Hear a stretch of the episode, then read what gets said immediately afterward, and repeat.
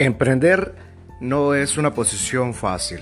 Eh, posiblemente a lo mejor no te consideras tú una persona emprendedora, sin embargo todos tenemos una cierta dosis de esa característica de emprendedores.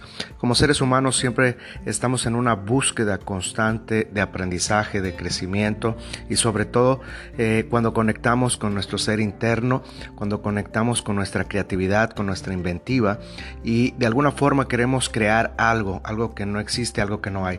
Eso viene desde el fondo, desde nuestro ser, nuestra esencia. Ahora, ¿qué sucede cuando tú cancelas esa parte como ser humano?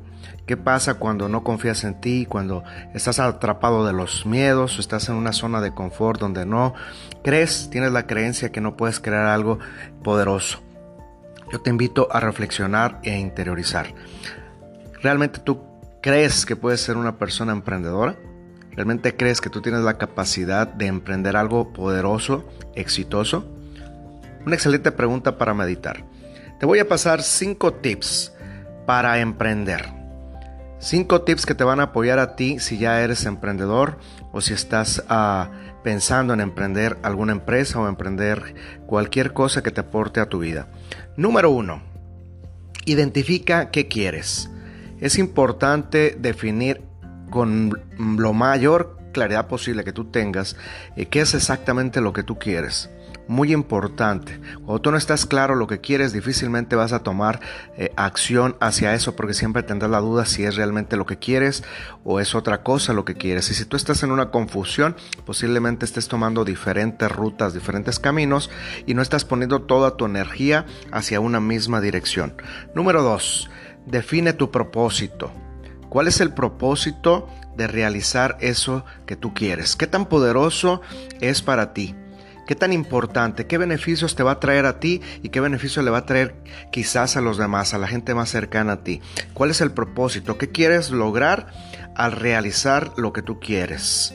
Número 3. Crea un plan, una estrategia. La mayoría de gente fracasa porque no tiene un plan de cómo comenzar. Paso número 1, paso número 2 y después que sigue. Importante que tú planifiques, hagas un plan que tú consideres que va a funcionar y que lo pongas a la práctica. 4. Ese es el 4. Toma acción de acuerdo a tu plan, porque hay gente que hace un plan, sin embargo las acciones las hace diferente al plan. Crea un plan, sin embargo se le olvida y entonces hace una acción totalmente diferente. Entonces que sea de acuerdo al plan que tú creaste, acuérdate, cuando tú creas un plan, le pones todo tu conocimiento, tu creatividad y lo plasman en un papel. Entonces al momento de tomar acción hay que apegarnos al plan. Y número 5, evita caer en enojo, en frustración, en crisis. Sí, efectivamente, eh, realizar las cosas que queremos, emprender, especialmente cuando es algo totalmente nuevo para ti al menos, o a lo mejor para las demás personas, por supuesto que quizás te va a dar miedo. No permitas que te atrape el miedo Aún así, con miedo, lánzate a realizar y a emprender. No permitas que la negatividad interna te controle. Esos pensamientos negativos de no voy a poder, voy a fracasar, es muy difícil. Comienza a retirar todos esos pensamientos de tu mente. Y no permitas que tampoco eh, pensamientos negativos de otras personas externas, ¿verdad? Te afecten. Porque mucha gente, más que aportación, eh, lo que está haciendo a veces dándote todo, pasando toda esa negatividad que la persona misma trae y entonces te la transmite. Y si tú la aceptas, esos pensamientos, pues ahora ya no son de ellos, sino que tú los vas a tomar y van a ser tus propios pensamientos negativos. Y eso te va a traer a lo mejor un parálisis de tomar acción, dudas. Entonces, muy importante, no permitas, no permitas que la negatividad interna tuya personal te invalide, te frene y no permitas que la negatividad de alguien más, de lo externo, te afecte para realizar lo que tú quieres en tu vida.